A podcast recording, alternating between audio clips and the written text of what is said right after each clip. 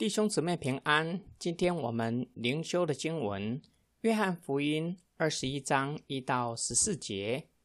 这些事以后，耶稣在提比利亚海边又向门徒显现。他怎样显现，记在下面：有西门彼得和称为迪斯玛的多马，并加利利的迦拿人拿但业，还有西皮泰的两个儿子。又有两个门徒都在一处。西门彼得对他们说：“我打鱼去。”他们说：“我们也和你同去。”他们就出去上了船。那一夜并没有打着什么。天将亮的时候，耶稣站在岸上，门徒却不知道是耶稣。耶稣就对他们说：“小子。”你们有吃的没有？他们回答说：“没有。”耶稣说：“你们把网撒在船的右边，就必得着。”他们便撒下网去，竟拉不上来，因为鱼甚多。耶稣所爱的那门徒对彼得说：“是主。”那时彼得赤着身子，一听见是主，就束上一件外衣。跳在海里，其余的门徒离岸不远，约有两百肘，就在小船上把那网鱼拉过来。他们上了岸，就看见那里有炭火，上面有鱼，又有饼。耶稣对他们说：“把刚才打的鱼拿几条来。”西门彼得就去，把网拉到岸上。那网满了大鱼，共一百五十三条。鱼虽然这样多，网却没有破。耶稣说：“你们来吃早饭。”门徒中没有一个敢问他：“你是谁？”因为知道是主。耶稣就来拿饼和鱼给他们。耶稣从死里复活以后，向门徒显现，这是第三次。约翰铺陈故事的情节颇具有教导性。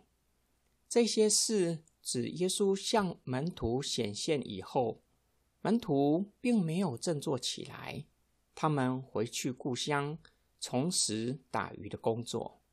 他们终夜打鱼，都没有打着什么。故事的情节很像他们刚认识耶稣的时候，整夜打不着什么。耶稣告诉他们，将船开到水深之处。彼得回答耶稣：“他们整夜打鱼，都打不着什么。但是依从耶稣的话，一下网打鱼，就打满了两船的鱼，渔网险些裂开来。这一夜如同那一夜的重现。彼得没有说任何话，门徒照着耶稣的吩咐撒网。”打满了鱼，到拉不上来的地步。鱼虽多，网却没有破。约翰又告诉我们，是他首先认出主耶稣，他具有象征性的意义，象征具有洞察力的人。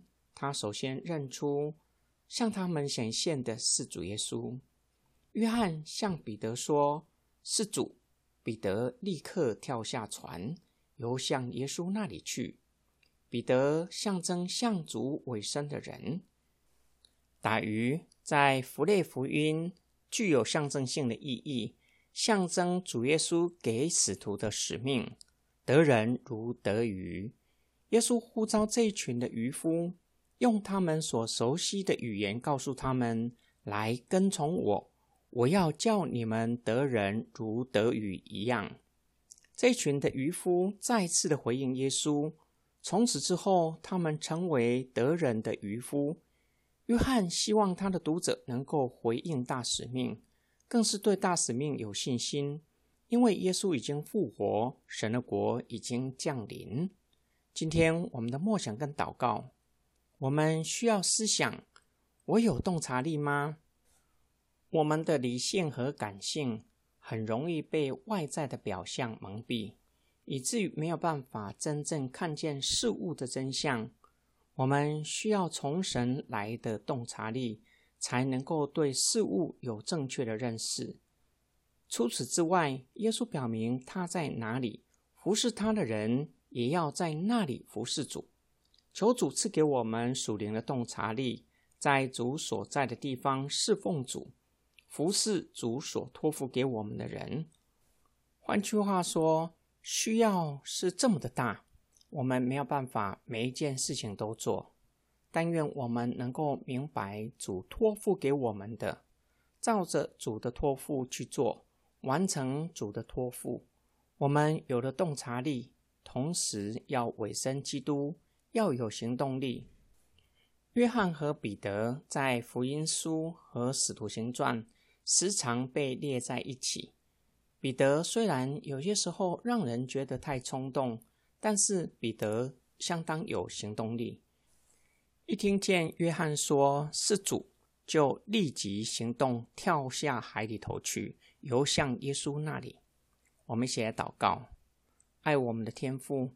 求你开启我们的智慧，叫我们可以看穿事物的表象，看见真相，以至于明白万事万物真正的意义和价值。求你开启我们属灵的眼睛，看见你要我们去的地方，在那里侍奉你，服侍你所托付给我们的人，叫他们也成为跟随你的门徒。我们的祷告是奉救主耶稣基督得胜的名祈求，阿门。